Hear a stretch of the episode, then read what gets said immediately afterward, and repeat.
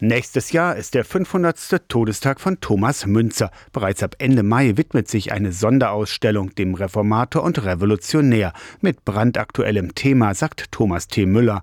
Vorstand der Luthermuseen. Da greifen wir das Thema Gerechtigkeit auf, was für heute natürlich fast ähnlich wichtig ist wie für die Zeit vor 500 Jahren. Seit einem Jahr ist Thomas T. Müller jetzt Direktor der Luthermuseen. Wie nur wenige andere kennt er sich mit dem Leben und der Geschichte von Thomas Münzer aus.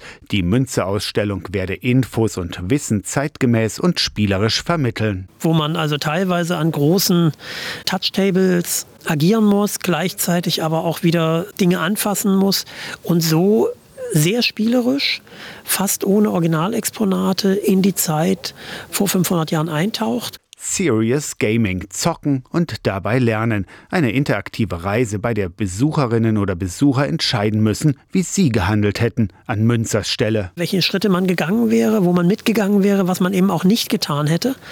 Und am Ende der Ausstellung wird man dann auch erfahren, welche Folgen das gehabt hätte. Game over nach dem dritten Spielzug oder erfolgreich durch kluges Handeln. Die Ausstellung ist zwar gedacht für Jugendliche, sagt Müller. Aber das haben wir schon gemerkt bei den Projekten, die wir auch in Wittenberg gemacht haben oder andere Projekte in Eisleben, dass Erwachsene durchaus ein ähnliches Spielgehen haben und relativ schnell sich auch mit moderneren Methoden von Wissensvermittlung auseinandersetzen und auch große Freude daran haben können. Ab 31. Mai ist 1525 Aufstand für Gerechtigkeit zu sehen und zu spielen in der Lutherstadt Eisleben aus der Kirchenredaktion Torsten Kessler Radio SAW.